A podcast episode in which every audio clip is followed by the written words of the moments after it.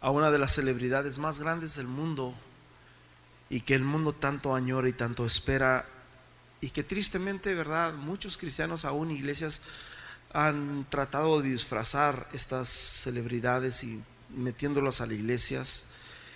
Ah, ¿Quién sabe de qué celebración estoy hablando? El Halloween. Sí. Las tiendas se preparan, hermanos, con artículos de venta de acuerdo a esta celebridad. Ah, vemos publicidad a través del internet, de la televisión, del radio. Ah, hay muchas ventas. La industria de Hollywood está metida en todo esto. Hacen películas, hacen este ah, shows de televisión, hermanos, todo relacionado con esta fiesta pagana que es el día de Halloween, donde se usan disfraces, adornan sus casas, sus negocios, este, se adornan a sí mismos, ¿verdad? adornan a su hijo, adornan a cada quien se adorna, ¿verdad? Usando todo tipo de disfraces, hermanos diabólicos, de ultratumba, ¿verdad?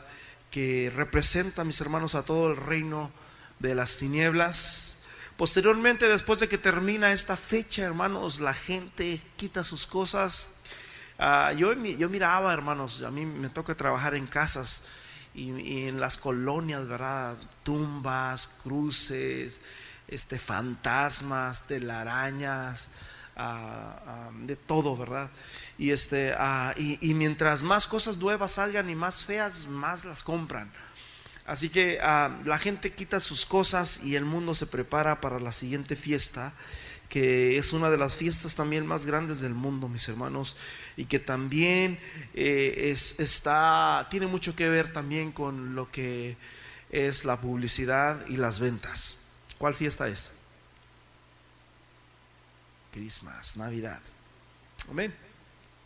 Así que el mundo se prepara, hermanos, adornando sus casas con luces. Ya hay luces digitales que con un solo foquito allá afuera te haces todo un show en tu casa. Y cada día están superando, están haciendo muchas cosas, adornan las ciudades, los postes, los, ah, los árboles, eh, eh, hay lugares, hay casas, hermanos, que parecen shows donde la gente invierte mucho dinero y gasta mucho dinero en luz, pero para ellos no les importa gastar miles y miles, algunos hasta millones de dólares en hacer este tipo de shows porque simplemente les gusta ah, que la gente se la pase bien eh, en, su casa o en su hogar. Así que este tipo de, situaciones tiene que ver con ventas, tiene que ver con regalos y tiene que ver con deseos. Los niños dejan sus galletas cerca de la chimenea, ¿verdad? Ah, esperando que Santa Claus venga y se las coma. Donde les dan regalos, ¿verdad? A, este hombre que posteriormente entró Santa Claus.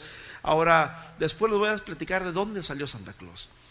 Pero llega, los niños están desesperados, hermanos, y, ponen el arbolito cerca de la chimenea donde le cuelgan este, esferas, le, cuelgan regalos, estrellas, etcétera, etcétera, ¿verdad? Y lo ponen ahí, mis hermanos, porque ya llegó Navidad. Y el mundo se prepara, mis hermanos. ¿Y a quién no le gusta que les den regalos? Ah, dice el hermano Jairito, lo tenía hablado, ¿verdad? Que no te gustaba mucho que te den regalos. Yo también así nací también. A mí no me gusta que me den tantos regalos porque a mí no me celebraban tanto cumpleaños cuando yo era niño. casi nunca me celebraban y cuando me celebran como que me quedo, uy Dios mío, como que no me siento digno. Pero Dios bendiga a los, a los que lo han hecho, ¿verdad? Pero, pero siempre nací como así. Pero a los niños les encanta. Si les estuvieran aquí los niños, ellos dijeran, amén. Paz de Cristo. Los niños dejan sus cartas, hermanos, en la chimenea, donde piden sus deseos a Satanás durante todo un año. Y obviamente, ¿verdad? Se cree la leyenda de que si los niños se portan bien durante el año, Satanás le va a... Perdón, Satanás dijo aquel a Santa Claus. Santa Claus les va, a les va a conceder sus deseos y les va a dar este, sus, sus regalos, ¿verdad? Que ellos pidieron. Así que ellos le dejan, hermanos, una carta a, Santa Claus y se la cuelgan ahí en el arbolito, ¿verdad? Donde se cree que Santa Claus se va a bajar por la chimenea y va a tomar aquella carta y va a leer el deseo que ellos, ellos pidieron. Ahora, la Navidad está relacionada con Santa Claus y con un montón de, con un trineo, está relacionada con nieve, está relacionada con venados, está relacionada, ¿cómo se llama el, el de la, el hombre de la nariz roja? ¿Cómo, Eric? El, el, sí, Rodolfo, ¿no? Algo así. Creo que es en español es Rodolfo. Es, el, es uno de los que maneja el trineo de, Santa Claus. Sí. Y está otro también que es el enemigo de la, de la Navidad. ¿Cuánto lo conocen? El hombre verde. El Grinch. Es el enemigo de la Navidad también. Y está pues un montón. De cosas. Cada año están sacando cosas nuevas y cosas nuevas y cosas nuevas. De tal manera, mis hermanos, que el mundo está de cabeza. Y yo quiero hablarles el día de hoy, hermanos, la Navidad, el conflicto de los hilos. Este es un tema, mis hermanos, muy interesante que espero que ustedes lo entiendan. Es un poco largo, hay muchísima información. Eh, la verdad, hermanos, este, no creo que alcance a darle tanto de, todo esto, pero voy a tratar de avanzar y de ser claro y preciso en lo que les quiero compartir. Amén. Así que ah, en Lucas capítulo 2, vamos a Lucas capítulo 2 y vamos a ver, hermanos, acerca de la Navidad. ¿Qué significa Navidad? La Navidad significa nacimiento o natalicio, ¿verdad? Que significa el nacimiento. En Lucas capítulo 2 dice que aconteció en aquellos días que se prolongó un edicto de parte de Augusto César, que era el emperador del entonces de Roma, que todo el mundo fuese empadronado.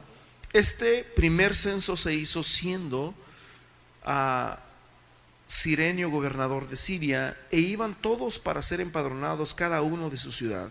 Y José subió de Galilea de la ciudad de Nazaret a Judea a la ciudad de David que se llamaba Belén, por cuanto era de la casa de la familia de David, para ser empadronado con María, su mujer, desposada de él, la cual estaba encinta. Aconteció que estando ellos allí se cumplieron los días de su alumbramiento y dio a luz a su hijo. ¿sí? Pero fíjate el versículo 4. Y José subió de Galilea, de la ciudad de Nazaret, a Judea, la ciudad de David, que se llamaba Belén.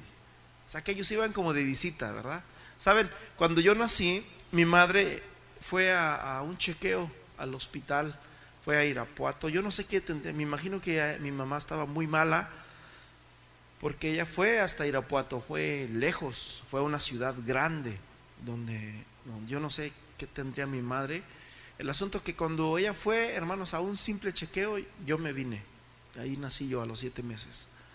Entonces no nací como en el lugar correcto, como que andaban de visita. Y algo así pasó con María. Ellos andaban de visita allá cuando de repente, hermanos, nació Jesús. ¿Y dónde nació Jesús? En Belén de Judea. Amén.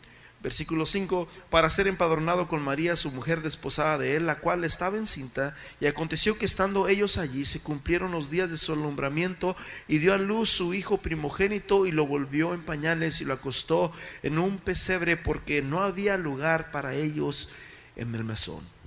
Versículo 8, había pastores de la misma región que velaban y, y guardaban las vigilias de la noche sobre su rebaño y aquí que se les presentó un ángel del Señor y la gloria del Señor los rodeó de resplandor y tuvieron gran temor. Pero el ángel les dijo, no teman, no temáis porque aquí os doy nuevas de gran gozo que será para todo el pueblo. Que os ha nacido hoy en la ciudad de David un Salvador que es el Cristo, el Señor. Esto servirá de señal, hallaréis al niño envuelto en pañales, acostado en un pesebre. Y repentinamente apareció con el ángel una multitud de las huestes celestiales, o sea que como que se abrió el cielo y de repente había muchos, muchos, muchos ángeles en el cielo que ellos estaban mirando en esa visión, dice, y decían, gloria a Dios en las alturas y en la tierra paz y buena voluntad para con los hombres. Y sucedió que cuando los ángeles se fueron de ellos al cielo, los pastores dijeron unos a otros, pasemos pues hasta Belén y veamos esto que ha sucedido y que el Señor nos ha manifestado. Cierra tus ojos. Padre Celestial, Háblanos en esta hora a través de tu palabra en el nombre poderoso de Jesús de Nazaret, Señor. Gracias te damos por tu palabra, Señor, porque tu palabra es la verdad. Y si algo queremos, Señor Jesús, hacer y hablar, Señor, en este lugar es la verdad. Gracias, Señor, porque tu palabra, Señor, es luz. Lámpara es a mis pies tu palabra y lumbrera mi camino. Gracias, Señor Jesús, en el nombre de Jesús. Amén y amén. ¿Están listos para escuchar? Ok, bueno, después de que pasa todo esto, ¿verdad? Ah, esta es la, historia del nacimiento de Jesús. Si tú te pones a ver ahí, no existe Santa Claus, no existe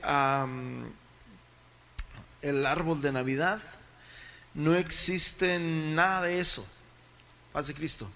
No existe nada de eso. La Biblia solamente da, este es el resumen del nacimiento de Jesús. Creemos que Jesús murió, dice la Biblia, creemos que Jesús, no dice creemos que Jesús nació, murió y resucitó, dice creemos que Jesús murió y resucitó. Su nacimiento, hermanos, era vital. Creemos en el nacimiento de Jesús porque he aquí doy buenas nuevas de salvación. Dice, he aquí ha nacido en Belén un niño muchos niños habían nacido, eso no era el, asunto. El asunto es de que les dijo en el versículo 12, hallaréis el niño acostado en un pesebre. O sea, los niños habían nacido, pero regularmente los niños están en un hospital. Pero imagínate que tú vas a un, a un lugar y que te encuentras un niño, hermanos, donde hay vacas en un corral, vamos a decirlo así. Eso sí no es natural, eso sí no es concedible. Así que esa sí era como una profecía. Y ellos van a decir, ¿será que es cierto? ¿Será que no es cierto? Se fueron caminando hasta que encontraron el niño. Le dicen a José y a María todo lo que ellos habían mirado. Estábamos hablando del Mesías, estábamos hablando de Dios, de la grandeza de Dios, de lo que Dios está haciendo y de los profetas. Cuando de repente vino un ángel y les dijo, les doy buenas nuevas de salvación. Dice la Biblia, mis hermanos, en el versículo 8, que en aquella misma región algunos pastores velaban en las vigilias de qué? De la noche. Así que la mayoría, mis hermanos, de los teólogos, la mayoría, y es más todos, para no, para no echar mentiras, o para no decir la mayoría de los teólogos, porque hay algunos también por ahí que pervierten las palabras sin hablar, sin entender ni lo que hablan ni lo que afirman, pero la mayoría de los teólogos y de los cristianos, hermanos, saben que Cristo no nació en diciembre. ¿Por qué? Porque el diciembre es frío, Nadie va a estar en la noche cuidando ovejas. Jesús no va a. Hermanos, imagínense un bebé recién nacido allá afuera ahorita. ¿Usted cree que soportaría ese niño? No soportaría. Entonces la mayoría saben de que Jesús no nació, hermanos, en diciembre. No nació, ¿por qué? Porque había pastores en la noche, dice que estaban en la noche vigilando, guardando, hermanos, sus rebaños cuando se les presentó este ángel. Entonces la Biblia no da más información acerca de Jesús. La Biblia sí habla muchas informaciones y habla en ocasiones de el día fulano, en el mes primero, en, el, en el mes primero del, del día de tanto, etcétera, etcétera. Sí habla información, pero en cuestión a, Jesús, hermanos, que es lo más precioso y lo más vital, Dios prefirió, hermanos, mantenerlo en secreto. ¿Sí me, explico? Entonces nadie sabe, hermanos, cuándo nació Jesús. Así es cierta, ¿no? ¿Por qué? Porque Dios sabía, mis hermanos, cómo somos nosotros. ¿Por qué creen que Dios desapareció el cuerpo de Moisés? ¿Sabes tú de que Moisés es el, ah, el, líder no solamente de los judíos, de los musulmanes y de muchos otros, otros pueblos de allá? Si Moisés, hermanos, hubiera agarrado su cuerpo, olvídate, lo habían despedazado. Es de nosotros, no, es de nosotros. Y, y, a lo mejor anduviera un pie de Moisés por allá en Judá, otro por allá con los musulmanes, yo no sé. Pero Dios lo desapareció porque Dios nos conoce, hermanos. Amén. Y de la misma manera, hermanos, pasó con, con, Dios. Entonces, ¿qué pasó aquí? ¿Qué es lo que pasó aquí? ¿Dónde está el origen de la Navidad? El origen de la Navidad, vuelvo a repetir, tiene, mis hermanos, algunas cosas en común. Una de las cosas es que tiene que ver con, con, el polo norte y tiene que ver con nieve y tiene que ver con pinos. Diga, polo norte, nieve y pino. ¿Qué tiene que ver todo esto con todo esto? Alguna tenía muchísima información, muchísima, pero no se lo voy a alcanzar a dar toda, así que voy a, a darle lo más simple. El obispo romano Oliverio fue quien constituyó oficialmente la celebración de la Navidad en el año 354 después de Cristo.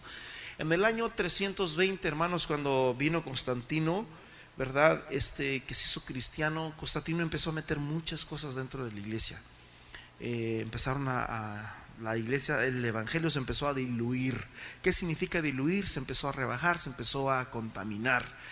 Y posteriormente, hermanos, como unos 20, 30 años después, en el año 354, vino, mis hermanos, el obispo romano Liberio, que fue, mis hermanos, el que dejó entrar la, la, Navidad, ¿verdad? Más tarde, sobre todo el occidente, la fecha se fundamentó como una tradición religiosa y no religiosa. En otras palabras, todo el mundo celebraba Navidad, este, de tal manera de que Ah, vamos a celebrar Navidad. Pero esta celebración de Navidad ya existía desde mucho antes, pero obviamente no se llamaba así. Y no voy a alcanzar a darle todo eso, no voy a alcanzar, porque tiene que ver casi desde, desde Noé, desde Nimrod y todas esas cosas. Pero ah, yo me quiero concentrar ahorita en lo que es esto, ¿verdad? Ah, en, esta, en, esta, en esta área. ¿Ok? Así que dice la pregunta más importante se relaciona, con la fecha de la celebración, ya que se dirige al nacimiento de Jesús. Es importante resaltar que el 25 de diciembre no fue elegido como principio cromológico, sino como un mero símbolo ah, permeado por motivos cristianos. La alusión de Cristo simbolizado como el sol de justicia. Malaquías capítulo 4, versículo 2. Dice, mas vosotros los que teméis el nombre del Señor, dice, nacerá el sol de justicia. Juan capítulo 8, versículo 12, Jesús dijo, yo soy la luz del mundo y el que me sigue no andará más en tinieblas. Las primeras celebraciones de la fiesta en la colina del Vaticano donde los paganos tributaban homenaje, a las deidades del oriente y expresan la verdad del sincretismo de las festividades paganas adoptadas por Constantino y absorbidas por los cristianos. El 25 de diciembre era conocida como en, el imperio occidental como las fiestas del solsticio. Se me fue, se me traba la lengua. Las fiestas del solsticio de invierno, por lo tanto, un culto pagano en él se celebraba al terminar del acortamiento de las noches y el triunfo del dios Sol con el alargamiento del día. Y yo quiero decirle una cosa, mis hermanos, si Jesús no nació el 25 de diciembre, es claro que sí, nació alguien el 25 de diciembre. ¿Quién nació el 25 de diciembre? Mi papá se me durmió, hombre, quería hacer una pregunta. Papá,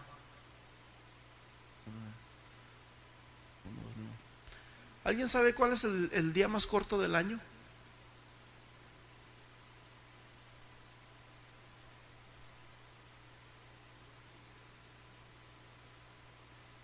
El 25 de diciembre, mis hermanos, es donde empieza el sol otra vez a desde aquí hasta el 25 de diciembre los días se van haciendo cortos, cortos, cortos, cortos, cortos, cortos. Después del 25 de diciembre el sol otra vez empieza ya, ya los días se van haciendo más y más y más largos. De esa manera, hermanos, esta gente era muy pagana, estos, la gente tenían dioses por todos lados, a la lluvia, ¿verdad? Dios para la lluvia, Dios a, las, a las, estrellas, eh, para la fertilidad, para la cosecha, y uno de los más grandes hermanos era el sol. Porque hermanos, el sol tiene mucho que ver con todo, con las cosechas, el sol tiene que ver con la lluvia, el sol tiene que ver con todo prácticamente porque el sol es vital para el crecimiento y para el desarrollo. De, esa manera es que la gente adoraba al sol, ¿verdad? Ellos, para ellos el sol es ah, tremendo. De hecho, hace años atrás, desde hace años, yo me daba cuenta que en muchos aún restaurantes mexicanos miraba muchos soles. Y yo decía, ¿por qué hay tantos soles en la mayoría de los restaurantes mexicanos? Y, ellos adoraban mucho al sol, hermanos, porque el sol significa como, ¿qué se puede decir? Una deidad, un Dios, que, que queremos que nos vaya bien durante el año. Amén. Entonces, ¿qué es lo que nace el 25 de diciembre? El sol, y es lo que está diciendo aquí en la enciclopedia, mis hermanos, británica, en todas las enciclopedias que tú quieras buscar, te vas a dar cuenta de esta información. Amén. Ok, el solsticio de invierno. Dice que las noches se hacían más cortas y más cortas y más cortas hasta que llegaba el 25 de diciembre. Dice, fue en el año 324 y 325 después de Cristo cuando se decidió su institución como fiesta cristiana. O sea, en el año... Oh, no, no, no, no, pero es que Jesús es nuestro sol de justicia. Por eso les puse esas dos citas de uh, Malaquías 4.2 y Juan 8.12 nacerá el sol de justicia.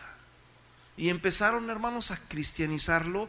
Y yo siempre he dicho, hubo siempre un remanente. Dios siempre ha escogido un remanente fiel. ¿Sí me explico? Dios siempre ha escogido un remanente fiel que siempre ha dicho no, pero siempre ha habido hermanos a, cristianos, principalmente nuevos cristianos, cristianos que no, han sido, que no han estado estables y que siempre han dicho no, sí podemos, también podemos celebrar, Jesús es nuestro sol o no, ahí dice. Y de esa manera, mis hermanos, se empezó a meter eh, en, el, en la iglesia europea, ¿verdad? Estas tipo de tradiciones. Entonces esto pasó en el 324 a 325 y después en el 300, hermanos, um, 50 y qué les dije? Ya me lo salté. 354 fue donde posteriormente, hermanos, ya se hizo como un edicto de que se, se celebraría Navidad en honor a Cristo. En el mundo romano la Saturnalia que en el pasado se celebraba el 17 de diciembre, era un momento de alegría y de intercambio de regalos, costumbre que hoy ocurre en los periodos relativos a las fiestas de Navidad. La fecha del 25 de diciembre también se conoce como el nacimiento del famoso misterio Dios Mitra, el sol de la virtud, desde el punto de vista histórico. Entonces, hermanos, 25 de noviembre tiene que ver con el sol. ¿Qué dije? ¿Noviembre? Aunque el 25 de diciembre tiene que ver con el sol. Amén. Ahora, ¿qué tiene que ver esto? Mira, se lo voy a explicar. Después, posteriormente, mis hermanos, eh, ah, hubo una compañía, una compañía que se daba cuenta de que eh, no tengo esta información, usted lo puede buscar si quiere Ah, no sé exactamente el año que pasó esto, pero ah, lo que sí sé es que esta compañía eh, en el tiempo de diciembre tenían ventas muy bajas, bajas, bajas, bajas. Y alguien, no recuerdo el nombre de la persona, inventó a un hombre gordito con un ah, este, vestido de rojo y blanco y su gorrita y todo, que se llamó Santa Claus y posteriormente esta compañía la adoptó para poder promocionar sus ventas en tiempo de invierno y esta compañía fue nada más y nada menos que Coca-Cola. Y de ahí fue donde nació Santa Claus, donde se empezó a relacionar dentro de la Navidad y la gente empezaba a traer esto. Ahora Santa Claus se cree de que Santa Claus está en el Polo Norte, allá tiene una compañía grandísima de que hacen muchísimos juguetes de todos los que tú, te puedas imaginar. Los niños, vuelvo a repetir, le escriben cartas a Santa Claus esperando todo esto. Santa Claus, ese vino ya muchos años después, no tiene nada que ver ni con el nacimiento de Cristo, nada absolutamente. Posteriormente, después, hermanos, vino el pino. Ahora, ¿qué significa el pino? ¿Por qué está el pino? ¿Sabes por qué? Porque el pino, mis hermanos, es el único árbol que en este tiempo de invierno, cuando todo el mundo está deshojado y están tristes y están, ya los árboles no tienen hojas, están secos, casi no secos, ¿verdad? O dormidos, o como quieras llamarle, el pino está verde, ese se mantiene. Como representando, mis hermanos, que Él vence, que él, que él, entonces tiene que ver mucho lo que es la nieve, que representa el frío, tiene que ver con el pino, ¿verdad? Y con los regalos que le traían alrededor de, este, de este árbol. Y bueno, se puede ir hasta atrás, se puede ir hasta atrás, hasta Nimrod y todo este tipo de, de cosas. Amén. Así que la Navidad, hermanos, empezó a celebrar en los primeros siglos de después de Cristo, ahí fue donde empezó a celebrarse todo esto. Ahora, ¿los cristianos podemos celebrar Navidad?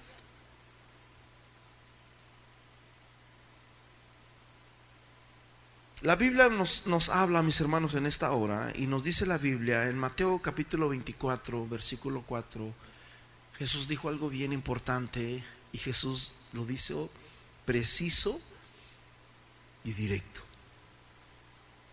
Mirad que nadie os engañe.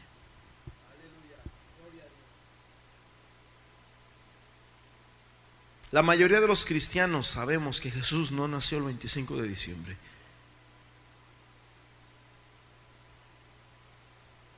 El apóstol Pablo en 2 de Corintios capítulo 5, 16 y 17 dice que de modo que si a alguien conocimos según la carne, ya no lo conocemos según la carne. Y si aún a Cristo lo conocimos según la carne, ya no lo conocemos según la carne. En otras palabras, no nos importa si el Jesús de la esquina, el Jesús que nació en Belén, el Jesús, no nos importa eso. Ahora ellos creían en un Jesús, hermanos, que era poderoso, que era, era el, yo soy, amén. Pues si yo, si yo conocía antes al hermano Armando según la carne, ya no lo conozco según la carne. Si yo conocía antes al hermano Jairo según la carne, ya no lo conozco según la carne. Porque dice el versículo 17, de modo que si alguno está en Cristo, nueva criatura es. Las cosas viejas pasaron y aquí todas son hechas nuevas. Así que el mundo, hermanos, la iglesia católica le da mucho énfasis, hermanos, a lo que es el nacimiento de Jesús. Y que el nacimiento, la Navidad, tiene que ver con un pesebre, tiene que ver con, con una estrella, tiene que ver con un bebé que ponen ahí, mis hermanos, con una patita así levantadita, algo así, no recuerdo bien. Y, este, que yo recuerdo que en mi casa, hermanos, les he compartido, no tenía un ojo, la nariz la tenía, este rompida, el dedito grueso del pie no lo tenía, es más, la, rodilla también la tenía. Yo recuerdo, mi hermano, yo estaba bien chiquitito, pero yo recuerdo que me decían que era, era Dios y yo decía, a ver, ¿cómo ser Dios y no tiene... Pero bueno, si ustedes quieren creer, yo nunca creí en eso. Y cuando decidí creer en eso, mis hermanos, una vez que dije, bueno, yo miraba a la gente, miraba a señores que iban detrás de los dioses, iban a haciendo marchas, hermanos, llevaban una estatua ahí, ellos iban ahí, y todos los conocidos que yo conocía, los señores grandes y, muchos de ellos que, pues, de todos, ¿verdad? Y yo decía, no, hombre, pues se me hace que yo soy el único que no creo en esto. Si todos estos creen es porque ha de ser verdad y yo decidí como creer también y me uní con ellos y ahí fue mis hermanos cuando vino el Evangelio a mi casa y nos dijo, no, no, no, esos son ídolos. Paz de Cristo. Así fue mi hermano mi historia. Pero así es como el mundo lo pinta, ponen su bebé. Hay iglesias donde lo tienen todo esto todavía. Tienen ahí un pesebre y tienen animalitos. Está José María y ¿quién más? José, José María y Jesús. Y ahí están, ahí ¿verdad? simbólicamente representando el natalicio, representando la Navidad. Pero en realidad, hermanos, Jesús no nació el 25 de diciembre. Es una mentira, hermanos. No, no, no, no, pero es que no debemos de, quitarles la niñez a los niños. No, hermano, no le estás quitando. Al contrario, le estás abriendo los ojos. Paz de Cristo.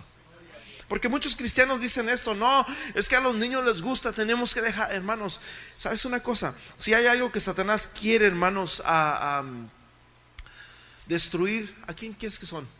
A los niños. Cuando nació Moisés, ¿a quién destruyeron? A los niños. Cuando nació Jesús, ¿a quién destruyeron? A los niños. Y sigue destruyendo a los niños, hermanos. Porque si destruye a los niños, destruye al mundo.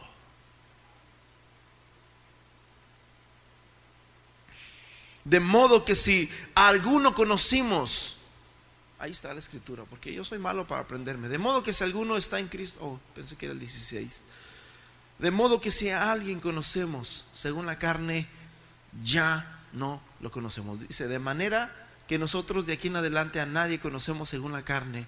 Y si aún a Cristo lo conocimos según la carne, ¿qué dice? Ya no lo conocemos así. O sea, ya no es el Cristo carnal o el Cristo del, cuando digo carnal, el Cristo humano o hombre, al Cristo que vivía ahí en la esquina. Ahora ya sabían quién era Jesús. Él era Dios hecho carne. Amén. Jesús dice, mirad que nadie os engañe. La mayoría, hermanos, si tú te pones a estudiar, la mayoría de, los, de los ah, enciclopedias le echan la culpa mucho a esta festividad a los cristianos de Europa. Y sí, prácticamente eso fue lo que pasó, pero vuelvo a repetir, yo creo que siempre hubo un remanente. Siempre ha habido un remanente, porque Dios siempre ha escogido un remanente. Obviamente, hermanos, siempre lo malo es más jalador, se puede decir. Es más fácil de que... Por eso, cuando Dios le dice, hermanos, a, a Jeremías, conviértanse ellos a ti y tú no te conviertas en ellos. Entonces, ah, siempre lo malo es más jalador, es más, este, más fácil de que, de que nos puedan engañar que una verdad. Un, hermanos, una mentira en un segundo puede destruir tu matrimonio, tu vida, etcétera, etcétera. Una verdad tienes que estarla diciendo como un mes entero, un año entero y todavía medio la cree. Paz de Cristo. Aleluya. Ok, vamos a leer otra escritura. Colosenses capítulo 2, versículo 8. Entonces, el, el 25 de diciembre no es verdad que Jesús nació el 25 de diciembre. Y si no es verdad, es mentira. ¿Y usted quiere enseñarle a sus hijos una mentira? Ya de usted depende, brother. Hermano, esto yo lo voy a compartir, lo voy a compartir con todo mi corazón. Yo, si usted quiere celebrar Navidad, sinceramente yo no me molesto como dice el apóstol, yo soy fuerte para eso. Yo les enseño porque es mi responsabilidad enseñarles. Si usted lo quiere hacer, hermanos, hágalo. Hágalo. Amén. No, usted no, no sé, yo no me voy a enojar con usted, ¿sí? Pero sí es mi responsabilidad decirle lo que pasó. La culpa no fue de los hermanos de, Europa, la culpa fue, hermanos, de los que no eran hermanos de los que no estaban fundamentados en Cristo. Amén. Ok, Colosenses capítulo 2, versículo del 1, vamos a leer del 1, porque hermanos, esto está bueno. Fíjense bien.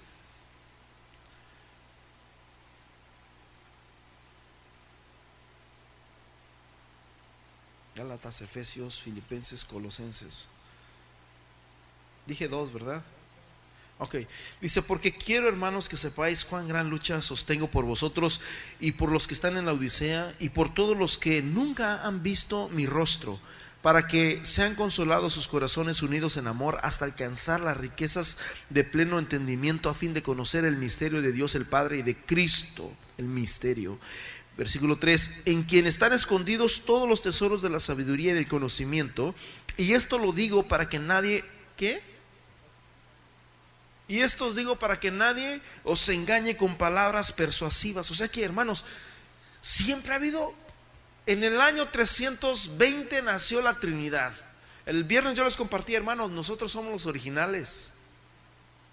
Los del nombre somos los originales.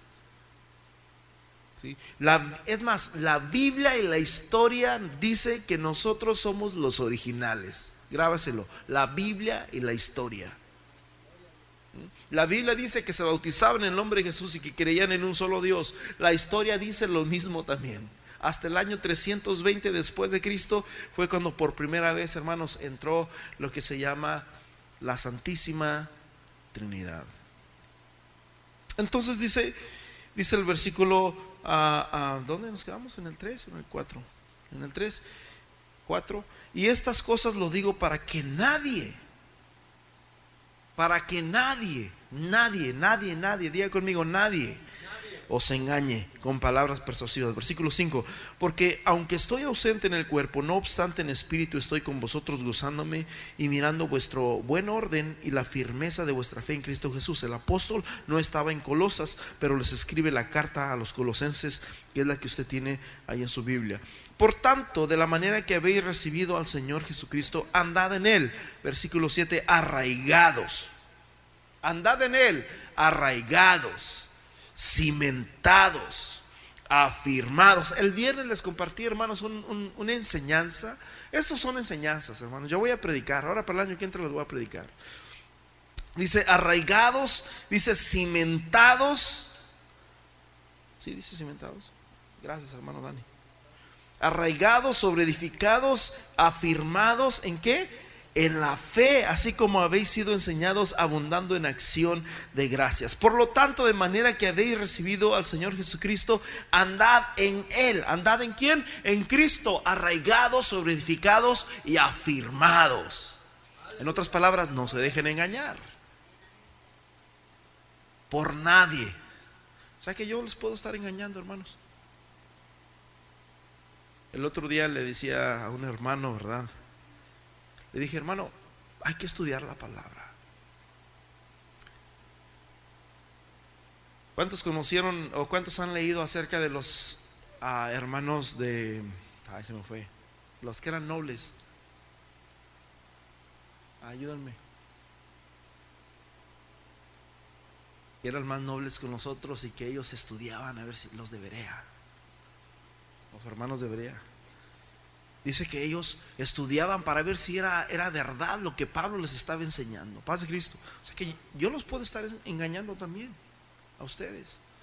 Pero por eso dice la Biblia, hermanos, que debemos, hermanos, permanecer en Dios y debemos de estar arraigados en Dios de tal manera que si viene alguien y te dice, no, no, eso está mal, salte de ahí, tú estás arraigado, estás edificado y es muy difícil que te puedas mover.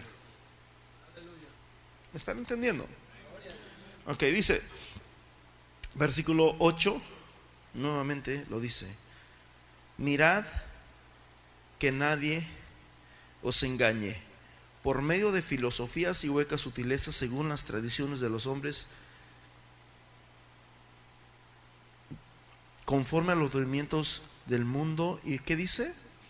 Y no según Cristo. Arraigate en Cristo, mi hermano. Mira que nadie, nadie, nadie, nadie, o sea, dice nadie, cero, cero. Como dice el apóstol, ¿verdad? Ah, ah, si, si, fuera ah, siervo de los hombres, no sería siervo de Cristo. Se refiere a eso, a que no te dejes engañar. Hermanos, a que eh, tenemos que permanecer en Cristo. Paz de Cristo. Mirad que nadie os engañe. Afirmados, dice, sobre edificados, confirmados en la fe.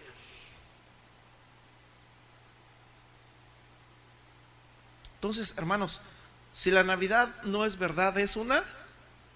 ¿Y por qué los cristianos la celebran? Yo no tengo Facebook, gracias a Dios. Antes sí me daba, ¿sabe qué, hermanos? Ya desde noviembre ya me daba tristeza porque todos los.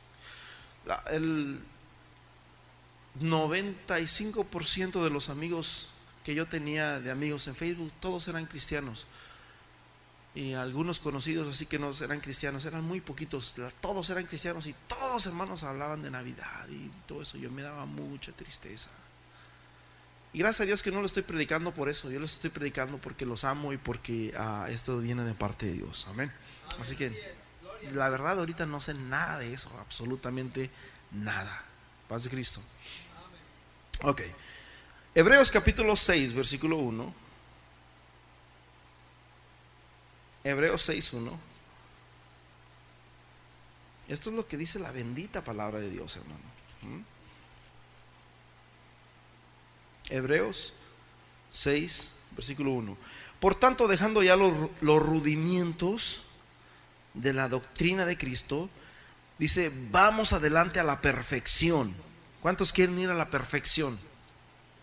Vamos adelante a la perfección. O sea, dejando ya de dejar de aprender, dejando ya de, comer lechita, dejando ya, no, vamos adelante, dice, a la perfección, no echando otra vez el fundamento del arrepentimiento de obras muertas, de la fe en Dios, de la doctrina de bautismos, de la, de la imposición de las manos, de la resurrección de los muertos, del juicio eterno. Y esto hemos, y esto haremos si Dios en verdad lo permite. Luego dice el versículo 4, porque es imposible que los que una vez fueron iluminados y gustaron del don celestial y fueron hechos partícipes del Espíritu Santo, asimismo gustaron de la buena palabra de Dios y los poderes del siglo venidero. O sea que estas personas tuvieron el conocimiento, escucharon, como, dijo como dice el apóstol Juan, estuvieron con nosotros pero ya no están con nosotros, porque si hubieran estado con nosotros, no ah, si hubieran ido, es lo que dice ¿verdad? En, en, el apóstol Juan. Pero dice que estas personas gustaron de la buena palabra, pero dice versículo 6, pero recayeron, sean otra vez renovados para arrepentimiento y crucificando de nuevo para sí al Hijo de Dios. Hermanos, dejando ya los rudimientos de la doctrina de Cristo, dice, vayamos a la perfección. ¿Cuántos quieren ir a la perfección de la fe? Dije, ¿cuántos quieren ir a la perfección de la fe? Hay una doctrina, mis hermanos, y esa doctrina es la doctrina de Cristo Jesús. Segunda de Juan capítulo 1, versículo 9 dice, cualquiera que se extravía, cualquiera que se extravía y no persevera en la doctrina, no de la Navidad, cualquiera que se extravía y no persevera, arraigados, edificados y cimentados en Él, en Cristo. Segunda de Juan 1.9. Y cualquiera que se extravía y no persevera en la doctrina de Cristo, que dice, no tiene a Dios. Y el que persevera en la doctrina de Cristo, ese tiene a quién? Al Padre y al Hijo. ¿Mm? Así que, ¿de quién es la doctrina, mis hermanos? ¿De quién es la doctrina? no es mía, hermanos. No es de usted, no es del Papa de Roma, no es del Dalai Lama. La doctrina no es de Buda, la doctrina no es de Mahoma, no es de Nostradamus, la doctrina es de Jesucristo. Y cualquiera que se extravía o sea que ya no sabe si es verdad o si no es verdad. Es que sí, sí, es que estas personas sí siguen a Jesús. Esta persona sí cree en Jesús, pero está extraviado, o sea, no sabe exactamente el camino. Él cree que está bien, como dijo una señora por ahí. Yo creo que todas las religiones son buenas.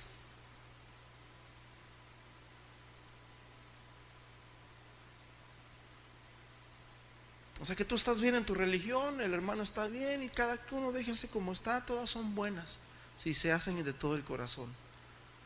Pero la Biblia dice, mis hermanos, que el mundo está bajo las tinieblas y que solamente hay un camino que lleva al Señor Jesús. Y la palabra nos advierte, mis hermanos, que hay caminos que al hombre le parecen caminos rectos, caminos santos, caminos justos, pero el final del camino es muerte. Y Jesús dijo, yo soy el camino, la verdad y la vida. El único camino verdadero se llama Jesús de Nazaret. Ya despertó mi papá. Papá, ¿cuándo, ¿cuándo se hacen los días más largos? ¿Cuándo empiezan? ¿Cuándo empieza el primer día donde empieza el sol a dar vueltas? el 25 de diciembre, amén. Mi papá lo sabe, ¿sabe? Padre Cristo. Ahí donde ustedes ven a mi papá, pero él sabe muchísimo de política y sabe muchas cosas eh, de, de, capitales de países y sabe cosas interesantes que a veces yo aprendo mucho de él. Padre Cristo. Ok. En, ¿Dónde empiezo?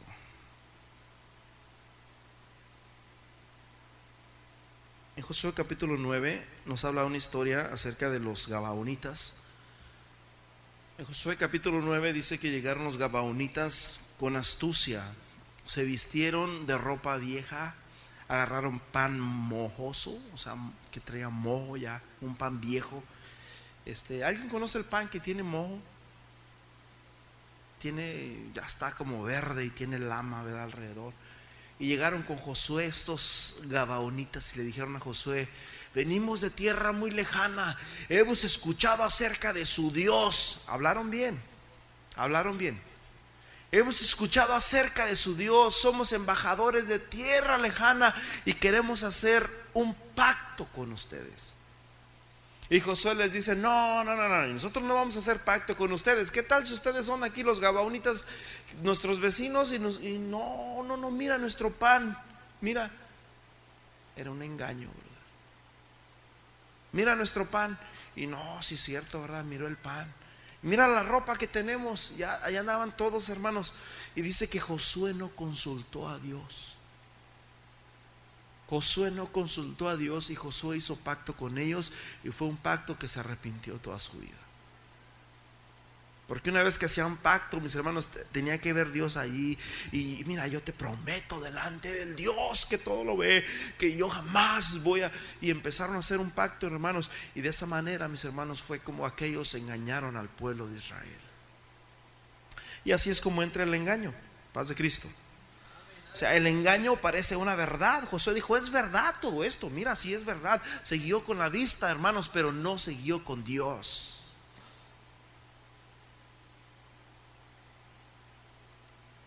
Así mismo les pasó, hermanos, a los cristianos de Europa. Paz Cristo. Venimos de tierra de Jana, haz alianza con nosotros.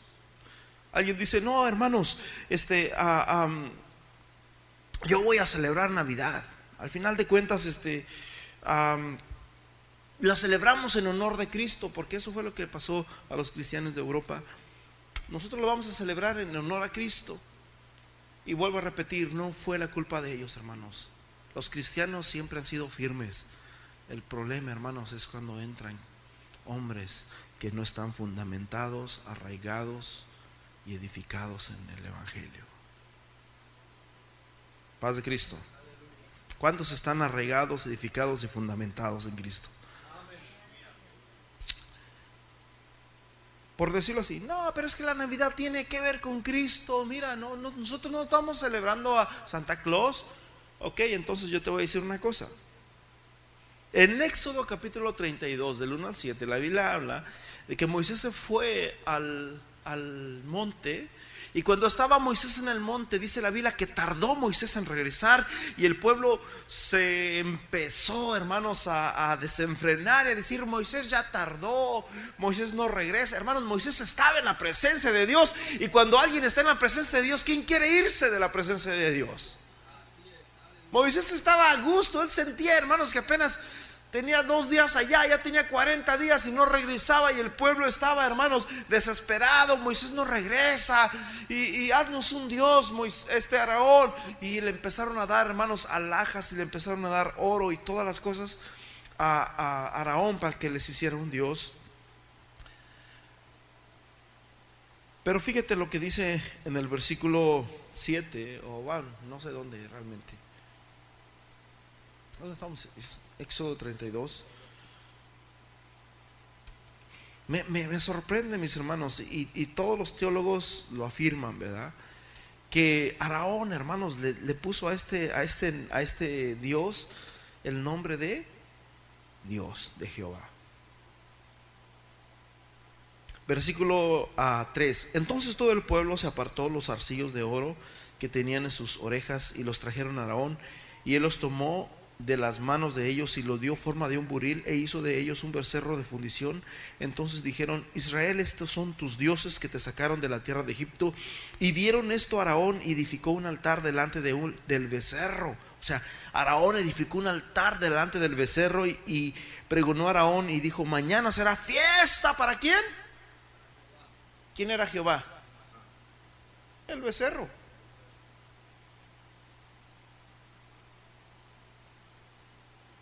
Mañana será fiesta para, apunta para el becerrote ese.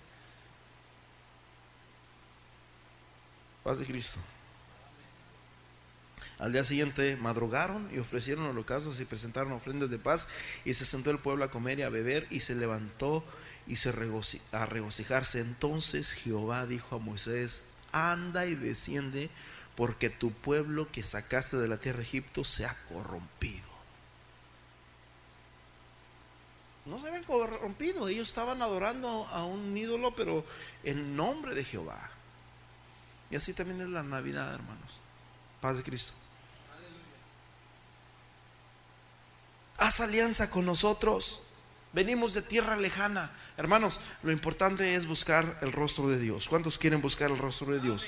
Satanás es el engañador número uno. Satanás es el engañador número uno. Dice la Biblia en Juan capítulo 8 versículo 44, que Él es el padre de la mentira y que cuando habla de lo suyo habla porque Él es mentiroso desde el principio. San Juan capítulo 8, versículo 44. Y la Navidad, hermanos, no es verdad. La Navidad es mentira, es cuento, ¿verdad? No tiene nada que ver con Jesús. Y si no tiene que ver con Jesús, entonces tiene que ver, hermanos, con Satanás. Juan 8:44, vosotros sois de vuestro padre el diablo y los deseos de vuestro padre queréis hacer. Él ha sido homicida desde el principio y no ha permanecido en la verdad porque no hay verdad en él.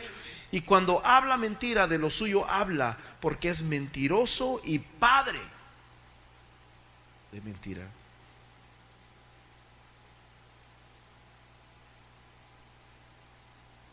Yo lo que sí sé, hermanos, es que si, si alguien, el mundo, el mundo cristiano celebra Navidad, el mundo cristiano, hermanos, están celebrando una mentira. ¿Y de quién es la mentira? De Satanás, del diablo. Primera de Juan capítulo 2, versículo 21. Primera de Juan 2, 21. Dice, no os he escrito como que si ignoraseis la verdad, sino porque la conocéis y porque ninguna mentira procede de la verdad. No os he escrito como si ignoraseis la verdad, sino porque la conocéis y porque ninguna mentira, dice, procede de la verdad. ¿Quién es el mentiroso? Sino el que niega que Jesús es el Cristo. Y cuando dice el que niega que Jesús es el Cristo, hermano, significa no significa que dice Jesús no es Dios, eso no es. Significa que no, está dando testimonio con su vida de que Jesús está en él. Ese es el mentiroso. Paz de Cristo. Hablad verdad cada uno. Efesios capítulo 4, versículo 25. Efesios 4, 25.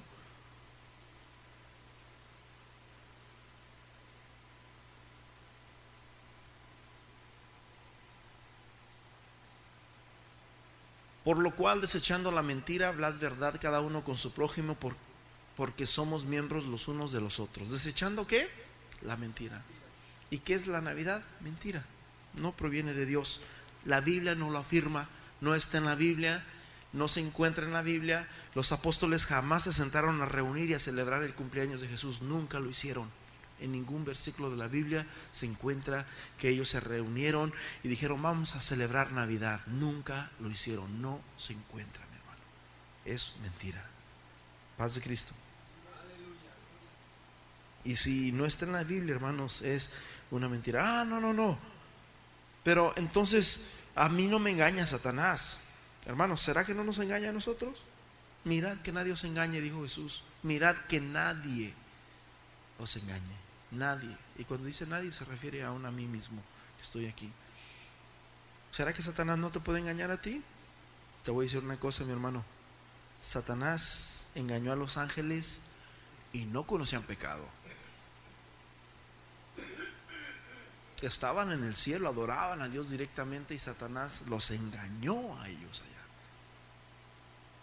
Satanás engañó a Adán y a Eva y ellos no conocían tampoco pecado aunque sí sabían que no debían de tomar de ese árbol, pero nunca lo habían hecho, nunca habían pecado, nunca habían desobedecido a la voz de Dios y Satanás los engañó a ellos. ¿Cuánto más nosotros, hermanos?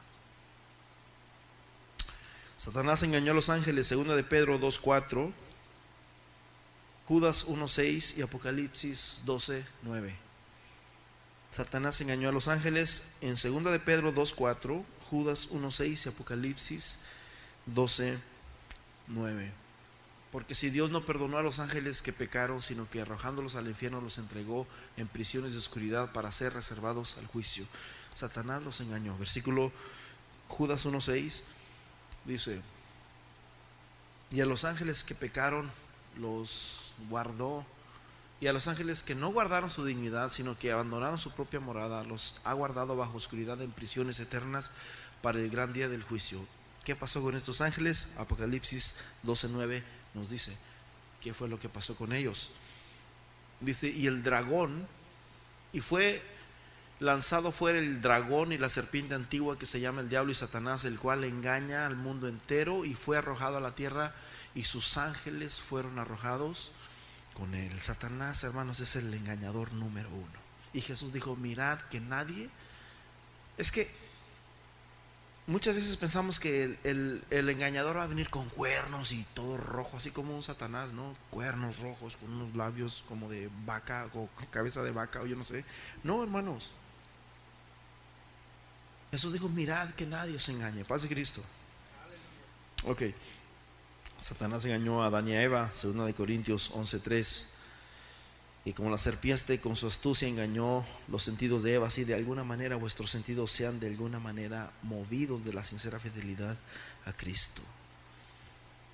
En Mateo capítulo 13, versículo 39, Jesús nos habla, mis hermanos, de que el sembrador sembró la semilla y cuando sembró la semilla dice que regresó a su casa a descansar en la noche en la noche regresó a descansar, pero dice que en la noche después llegó el Satanás, llegó el diablo y sembró la cizaña en el campo. El hombre sembró buena semilla, pero al siguiente día dice que llegó y estaba la cizaña y dijo, ¿y esto qué? Yo sembré buena semilla, ¿por qué es que está esta hierba aquí? Y, y Dios dice, es que Satanás fue de noche y plantó, ¿qué? La cizaña. Entonces Satanás es un engañador, Satanás es un engañador. Engañó, hermanos, aún hasta algunos profetas en la Biblia, yo les podía decir a, algunos profetas que Satanás engañó, ¿verdad? A, Pedro, hermanos, en una ocasión, mientras él hablaba, Satanás entró en la vida de Pedro y Jesús le dice, apártate de mí, Satanás. Eh, eh, en una ocasión, ¿verdad? Este, a, Judas, hermanos, mientras él comía pan, dice que en el bocado que él comía, ahí entró Satanás. Hasta en la comida, hermanos, cuando no oramos y cuando no le pedimos a Dios. Ok, entonces, ¿cómo nos engaña Satanás? Hechos capítulo 20, versículo 26.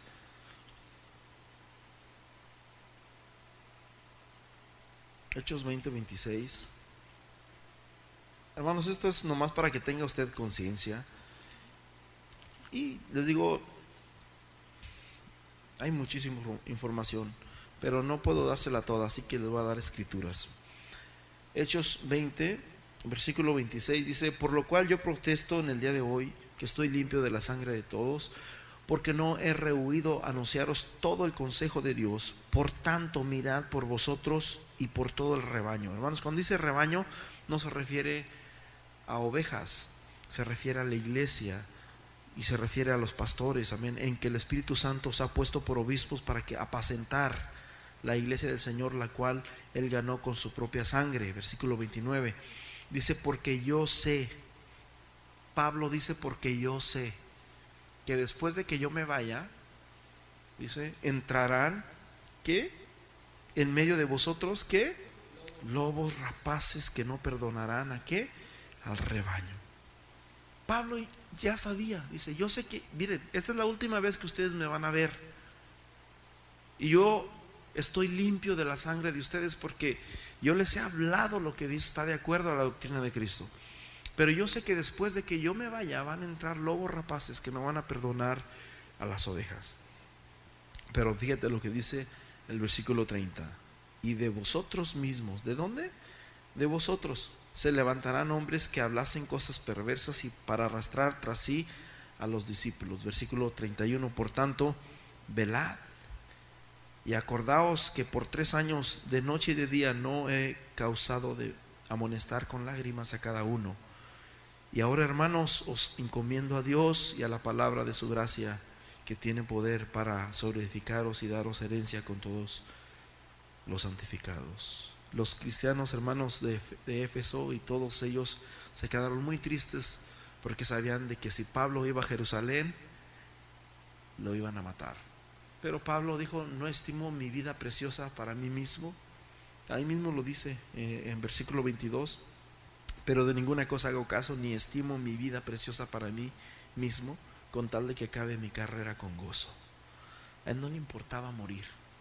Él dijo, yo voy a ir y voy a hacer mi trabajo, y ustedes no me van a ver, pero ustedes tienen que mantenerse firmes y no dejar que nadie os engañe. Ok, el apóstol Pablo dice en el versículo 29, yo sé que después de mi partida entrarán algunos.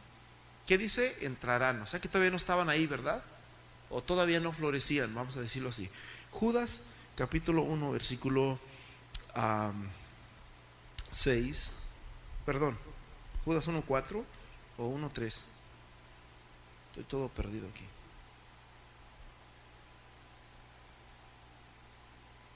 Judas 1, 4. Pablo dice, van a entrar. Pablo dice, después de que yo me vaya, van a entrar. Judas dice, ya están, ya entraron.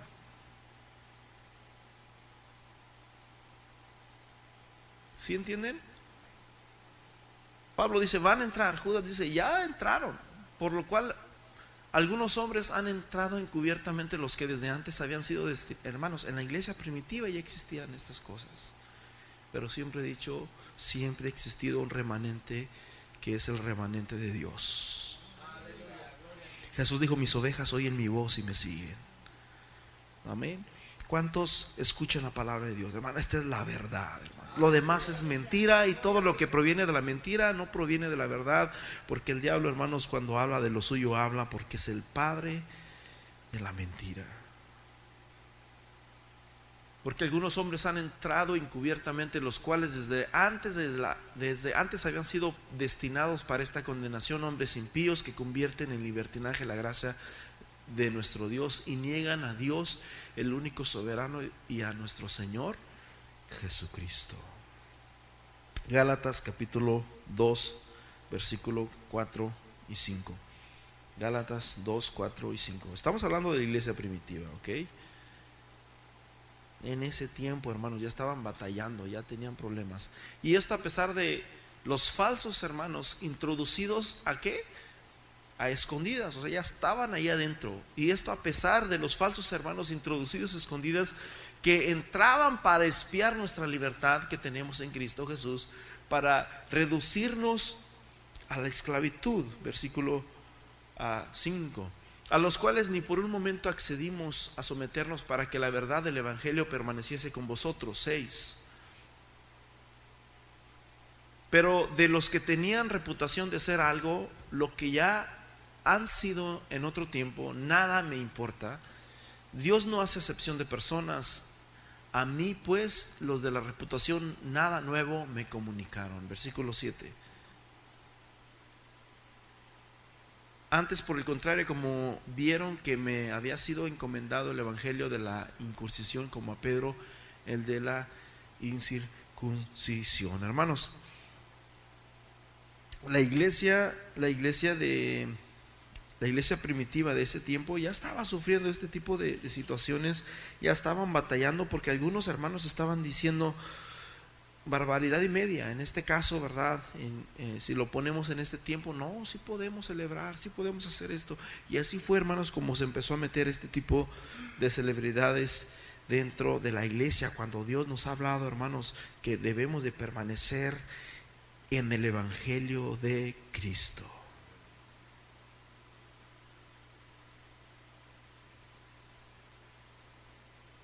Gálatas 1, 4. Gálatas 1, 4 al 7, fíjate.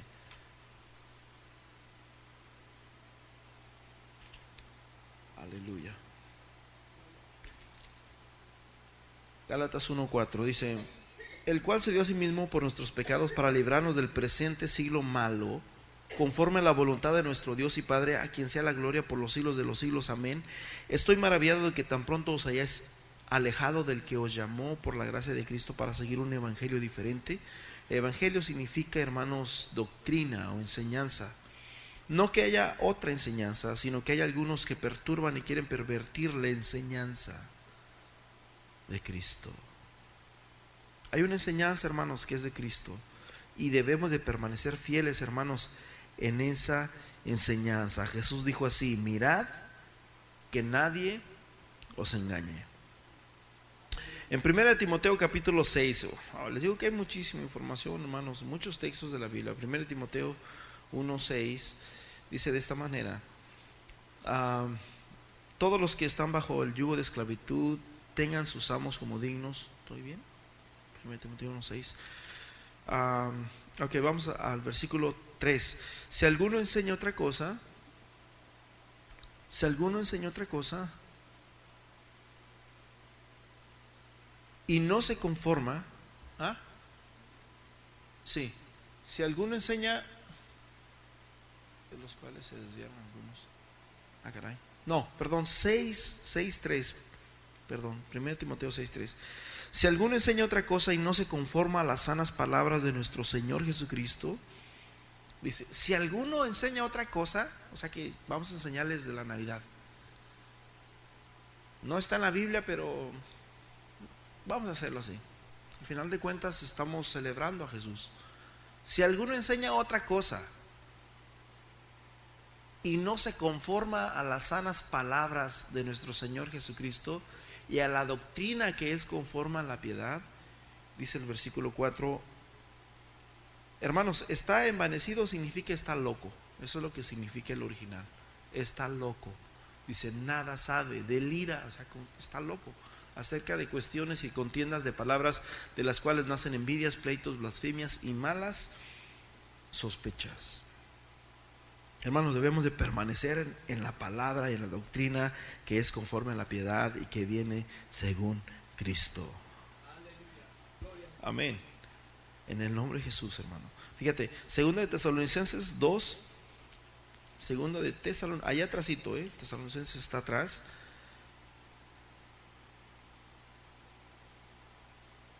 En el capítulo 2, con respecto a la venida de nuestro Señor Jesucristo y nuestra reunión con Él, os rogamos hermanos que no os dejéis mover fácilmente. No te dejes mover, como decía hace rato, hey, vente para acá, vente esto, y tú no te mueves, no, no, no, no. Pero vente, y a veces ya nos traen por acá, no te mueves, estás arraigado, paz de Cristo.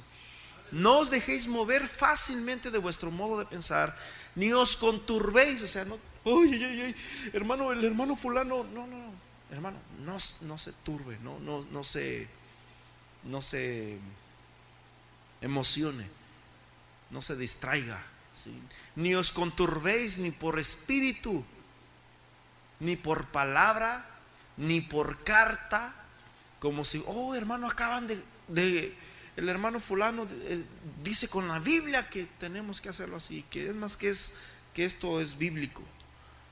Dice, ni por carta como si fuera vuestra, en el sentido de que el día del Señor está cerca. Versículo 2. El 3. Nadie os engañe en ninguna manera. En ninguna manera. O sea que, hermanos, cualquier engaño es engaño. Cualquier mentira es engaño. Nadie os engañe en ninguna manera. De ninguna manera. ¿Cómo podemos engañar a alguien, hermanos? Siendo una mentira, ¿verdad? Nadie os engañe de ninguna manera, porque no vendrá sin que antes venga la apostasía, no vendrá quien el Señor. Y se manifieste el hombre del pecado y el hijo de perdición. Hermanos, muchos ah, creen que no vendrá el Señor sin que antes venga la apostasía y se manifieste el hombre de pecado. El hombre de pecado muchos lo aportan como el falso profeta o el anticristo pero en realidad, hermanos, el hombre de pecado es cuando nosotros mismos, nosotros mismos, cuando el cristiano mismo empezamos a vivir una vida cristiana y mundana, donde decimos, sí se vale hacer esto, sí se vale hacer aquello, sí se vale hacer lo otro. Hermanos, si no es, si no es verdad, es mentira. Y si es mentira, es pecado. Amén. Así que no podemos, hermanos, celebrar cosas que no son verdad. Tiene que ser verdad. Amén para que sean de Dios. Eso es lo que dice la palabra de Dios. Ok. El cual se opone y se levanta. Y Ok. vamos a leer otra cita. Primera de Juan, capítulo 1, versículo 5, dice la Biblia que Dios es luz y no hay tinieblas en él. Dios es luz y no hay tinieblas en él. Este es el mensaje que hemos oído de él y os anunciamos que Dios es luz y no hay tinieblas en él. Y el mundo está, hermanos, bajo el dominio de Satanás, ¿verdad? Estamos en oscuridad. Segunda de Corintios capítulo 4, versículo 1. Segunda de Corintios 4, 1 y 2 dice renunciando a lo oculto, renunciando a lo escondido, renunciando por lo cual, teniendo nosotros este ministerio, según las misericordias que hemos recibido, no desmayamos, antes vienen renunciando, hacemos a un lado, ¿a quién? A lo oculto, o sea, a cosas que no entendemos, a mitos, a lo vergonzoso, no andando con astucia ni adulterando. ¿Qué dice? La palabra de Dios. Adulterar la palabra de Dios, hermanos, significa, hermanos, ¿qué significa adulterar?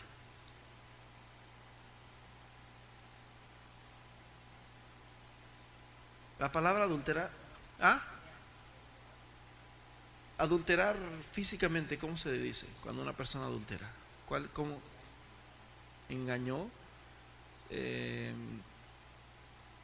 está, se puede decir, está siendo infiel, se llama infidelidad. Está siendo infiel a quién? A su pareja. Cuando nosotros adulteramos la palabra de Dios, estamos siendo infiel a quién? A Dios.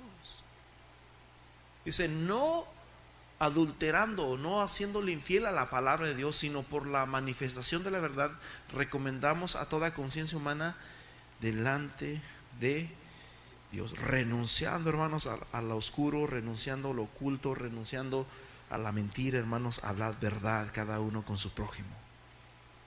Amén. Tito 1.15, todas las cosas son puras para los puros, pero para los corrompidos e incrédulos nada es puro sino que tanto su mente como su conciencia, dice, están corrompidas. El apóstol está hablando allí en 2 de Corintios de que nosotros tenemos nuestra conciencia delante de todo hombre. Nos recomendamos a la conciencia de todo hombre y acá dice que la conciencia de esta gente está corrompida. Segunda de Corintios 4, 3 y 6 dice que el Dios, el Dios de este siglo, segunda de Corintios 4, 3 y 6, porque si nuestro evangelio está encubierto entre los que se pierden, está encubierto, en los cuales el Dios de este siglo cegó. Y la Biblia dice que un ciego no puede guiar a otro ciego, porque ambos van a caer en el hoyo. Dice que el Dios de este siglo cegó el entendimiento de quiénes? De los incrédulos. ¿Cuántos creen? Para que no le resplandezca la luz del Evangelio de la gloria de Cristo, el cual es la imagen de Dios. Porque no nos predicamos a nosotros mismos, sino a Jesucristo como Señor y a nosotros como vuestros siervos por amor de Jesucristo, porque Dios mandó que de las tinieblas resplandeciese la luz. ¿Qué fue lo primero que Dios hizo, hermanos, cuando Dios creó los cielos y la tierra? Lo primero que Dios hizo fue que separó la luz de las tinieblas. porque la Biblia dice, hermanos, que Dios es luz y no hay tinieblas en él. Primera de Juan 1.5. Dios es luz. Dios es luz. Hermanos, Gálatas 4.8. Pero en aquel tiempo, cuando no conocíais a Dios, eran siervos de aquellos que por naturaleza no son dioses. Gálatas 4.8. Pero ahora que conocéis a Dios, o más bien que sois conocidos por Dios, ¿cómo es que os volvéis otra vez a los débiles, inútiles y elementales, a los, a los cuales deseáis volver a estar esclavizados de nuevo? Versículo 10, observáis los días, los meses, las estaciones del año. Me temo por vosotros que quizás en vano he trabajado por vosotros. Hermanos, nosotros ya no debemos de adorar nada de esto que el agua bendita, que no debemos de hacer nada de eso, hermanos. Debemos de adorar solamente al único Dios verdadero. Amén. Porque nosotros, hermanos, estamos en luz. Amén. Dios es luz y lámpara es a mis pies tu palabra y lumbrera a mi camino. El pueblo que estaba en tinieblas, en sombras de muerte, luz resplandeció sobre de ellos. Hermanos, estamos en luz. Cristo es la luz del mundo. 1 Timoteo 6, 4 a 3, una doctrina diferente. Fíjese bien. Hermanos, podemos quedarnos toda la noche aquí si quieren. 1 Timoteo 6, 4. Pero ya, voy a concluir. Dice, bueno, si ya se los enseñé. Si alguno enseña otra cosa y no se conforma a las escrituras, a del Señor o a la doctrina del Señor Jesucristo, nada sabe del ira, ¿verdad? en, acerca de cuestiones y contiendas y de palabras de las cuales nacen envidias, pleitos, blasfemias y malas sospechas, disputas necias de hombres corruptos, hombres corruptos, y luego dice, privados de la verdad. O sea que están en la iglesia, pero no, no conocen la verdad como es. ¿Y, ¿Y quién es la verdad, hermanos? Jesús. Gloria a Dios. Jesús es la verdad. Y si tú estás afirmado, arraigado y cimentado en Jesús, estás cimentado en la verdad. De tal manera, mi hermano, que ni la muerte, hermanos, te va a hacer mala. Jesús dijo, hermanos, que ah, el que esté, a los que mueren en Cristo resucitarán también con Él en, en el Señor Jesús. Amén.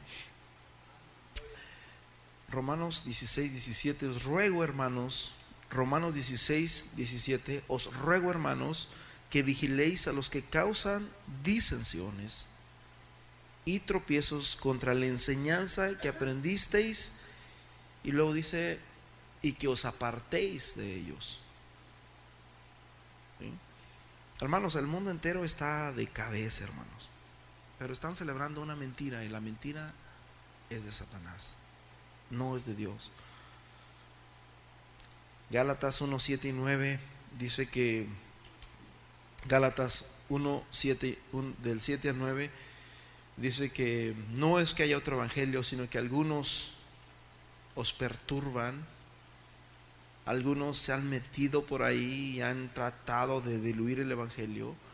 Versículo 8, más si aún nosotros o un ángel del cielo anunciare, si nosotros, Pablo, Pedro, cualquiera de ellos, Santiago, mas si vosotros o un ángel del cielo anunciare otro evangelio diferente del que hemos anunciado, o sea que no estamos anunciando a Jesús, estamos anunciando algo diferente, dice sea anatema, que significa sea maldito. Como antes hemos dicho, también ahora lo repito, si alguno os predica diferente evangelio del que habéis recibido, lo vuelvo a decir dos veces, sea maldito. Paz Cristo.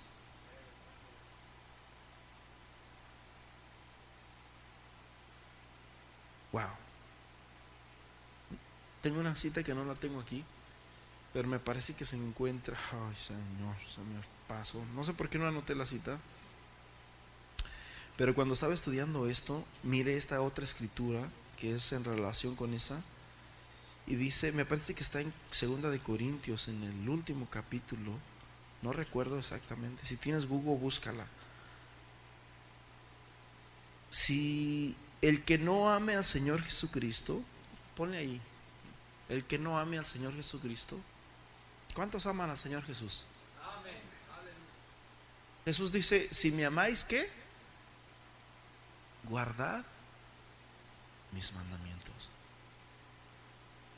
Si me amáis, guardad mis mandamientos. Dice que si alguno predica otro evangelio diferente, sea maldito. Pero el apóstol dice de esta manera, el que no ame al Señor Jesucristo, hermanos, tenemos que amar al Señor Jesucristo. ¿Y qué significa amar al Señor Jesucristo? Si me amáis, guardad. ¿Qué significa amar al Señor Jesús? Guardar su mano.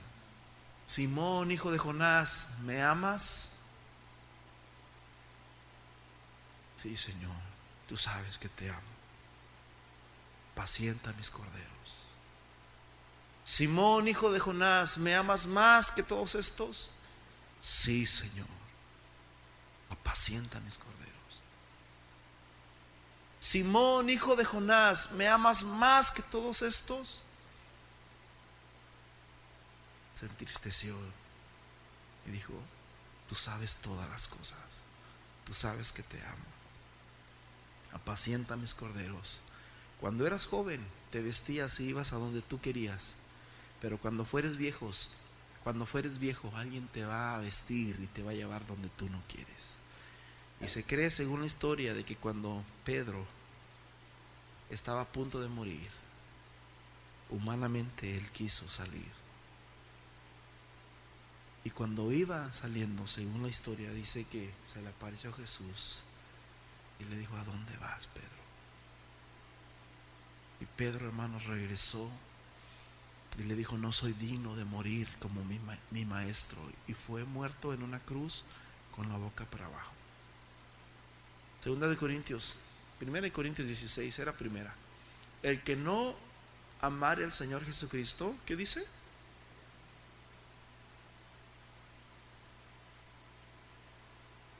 ¿Qué significa eso? Sea maldito. ¿Cuántos aman al Señor Jesús? Hermanos, tenemos que amar al Señor Jesús. Cuando amamos al Señor Jesús somos benditos. Hermanos, yo no lo digo, lo dice la palabra de Dios. Para concluir, segunda de Juan, capítulo 1,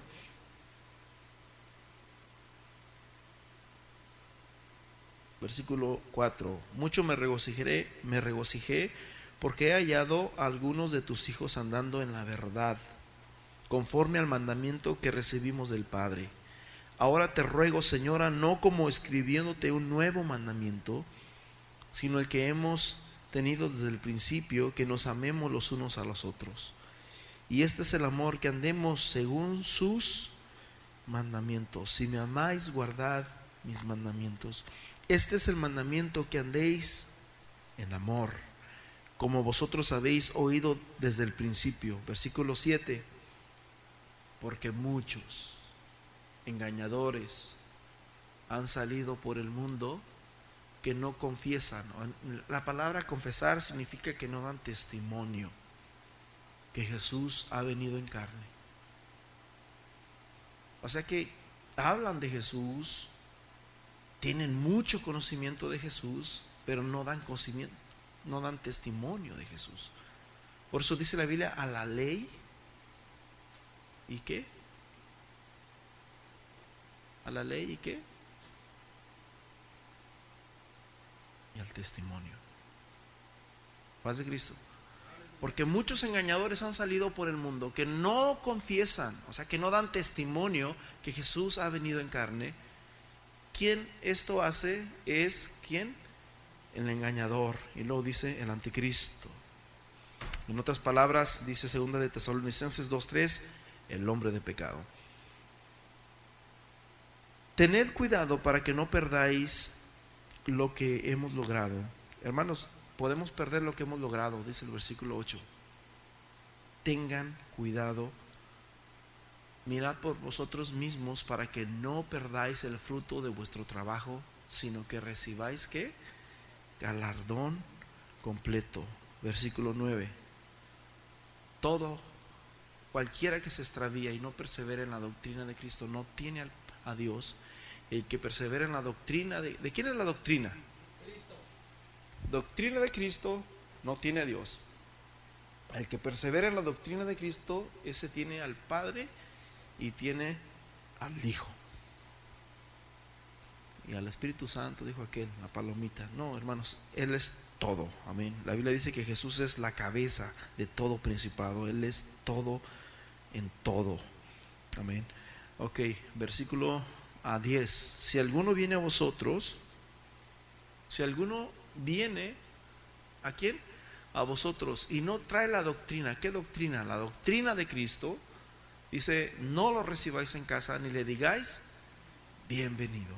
Porque el que participa, porque el que saluda, y la palabra aquí, hermano, ah, saluda, saludar, significa entablar amistad. No significa saludar porque en aquel tiempo, hermano, saludar eh, era hablar, era tener amistad. Amén.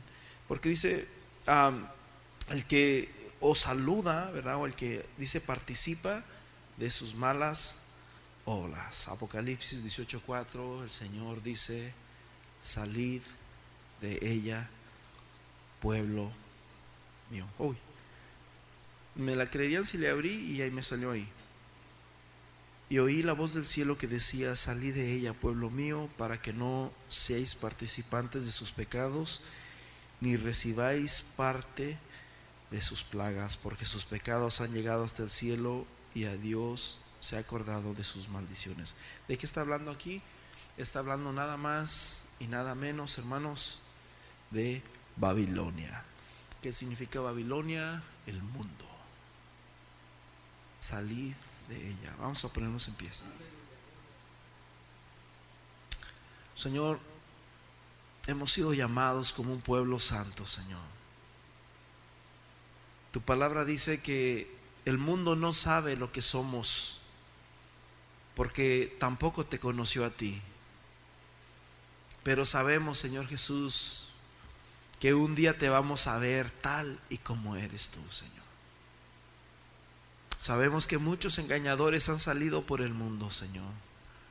Sabemos, Señor Jesús, que este tipo de tradiciones se han metido dentro de, tu pueblo y han perturbado, Señor, y han engañado aún a muchos pastores, a muchas iglesias, a muchos hermanos, que sinceramente, Señor Jesús, por falta de estudio, por falta de indagar de dónde vienen estas cosas, que no provienen según el Evangelio de Cristo, sino según las tradiciones de los hombres, han adoptado, Señor Jesús, poniéndoles por nombre cristiano, dándoles festejos, Señor Jesús, cristianos, cuando en realidad tu palabra dice, Señor, que es una mentira y que todo lo que procede, Señor, de la mentira procede de la verdad y que nada, Señor Jesús, que ninguna mentira procede de la verdad.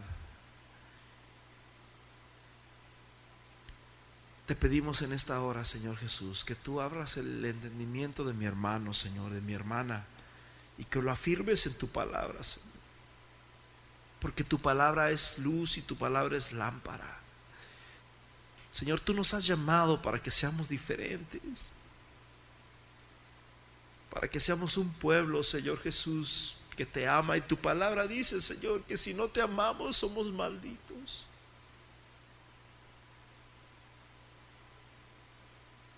Ayúdanos, Señor Jesús, a amarte más, a bendecirte más, a exaltarte más. Que tu palabra, Señor Jesús, sea, Señor, nuestro paz, Señor Jesús. Queremos que en esta iglesia, Señor Jesús, solo escritura, solo escritura, Señor, solo tu palabra, Señor, solo la verdad. Muéstranos, Señor Jesús, tus caminos, tus sendas de justicia para caminar en ellas, Padre, en el nombre glorioso de Jesús. Gracias te damos, Señor Jesús, por cada uno de mis hermanos que están aquí, Señor. En el nombre de Jesús, Señor. Los bendigo, Señor. En el nombre glorioso de Jesús de Nazaret, Señor. Yo sé, Señor, que tú estás obrando, Padre. En el nombre de Jesús. Amén, amén. Hermano, si alguien me invita a comer, puedo ir. La Biblia dice que nadie os juzgue en comida o en bebida. En una ocasión a nosotros nos invitó un tío a comer y este nosotros fuimos a comer. ahí andaba mi hermano Lupe, me acuerdo bien. Mikey, ¿también andabas ahí con nosotros, Mikey? En la 16, ¿no? Bueno. Y estábamos ahí, hermanos, cuando de repente pues, tenían mole y comida y de repente llegan otros primos y así. Y no, dice, es que es el cumpleaños de, oh, es tu cumpleaños, Lupe. Y ¿Cómo así? O sea, estaban celebrando ahí a, la Virgencita, ¿verdad? Y nosotros fuimos, hermanos, ahora sí que ah, con la mente limpia, ¿verdad? No teníamos, nos quedamos, santo Dios. Pero dice la Biblia, nadie os juzgue en comida o en bebida brother, si alguien te invita a comer, ve a comer. Y dice, el apóstol dice, y no preguntes por qué, por causa de tu conciencia.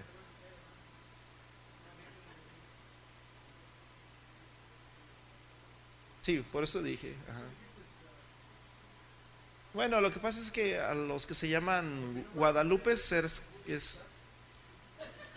a los que se llaman Guadalupe es como que es como su cumpleaños. Para mí el día de mi santo y el día de mi cumpleaños era lo mismo casi en aquellos años. Bueno, hermano, vuelvo a repetir, si alguien te invita a comer, ve. Pero no preguntes por qué. Por causa de tu conciencia. Y si no quieres ir, hermano, no vayas. No pecas si vas. Dice el apóstol, no pecas si no vas. Pero por motivos de conciencia, si tú te das cuenta de que el hermano que está a tu lado se va a molestar Porque va a decir, oh, el hermano fue para allá, por caso de tu hermano, no comas, no vayas. Cada uno, hermanos, debe tener su conciencia limpia y, fuerte. Así que nadie os juzgue por comida y bebida. Este, ahorita pues nos gusta comer y nos gusta ah, comer de más, ¿verdad? Porque pues muchos, está fresco y etcétera, etcétera. Yo no sé. Nomás se lo digo esto como aparte, aparte. Si alguien, si usted lo quiere hacer, hágalo. Pero por motivos de conciencia no pregunte de qué se trata la situación y si por